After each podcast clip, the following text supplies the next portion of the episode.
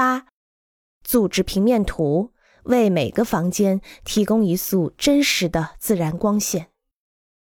朝南的方位通常是所有房间最好的方位，走廊或工作区里散发的光线最好朝北。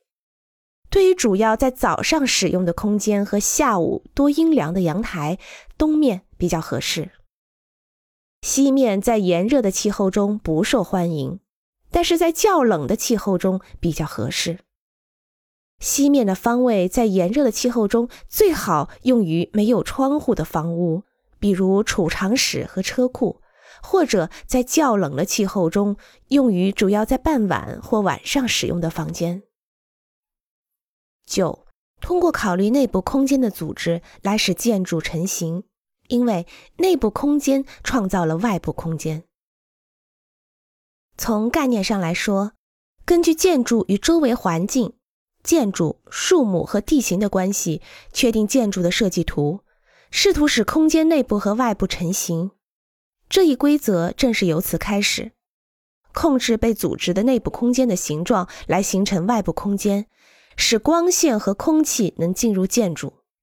三维开放空间的成型，可以在城市设计比例和私人设计比例上给出特殊的形式。这些形式会成为建筑和空间的结构形式：立体空间和空无的空间。是的，空无同样也是有结构形式的。十。通过组织功能性空间使建筑成型。在二维地板设计图中，组织功能性空间根据你的空间目标反复工作。掌控这一工作是建筑的细化功能性因素，所以从功能计划图表开始，我发现考虑简单的几何形式很有作用，它能产生人们期望的空间和自然光。考虑这些抽象计划形式的可能性。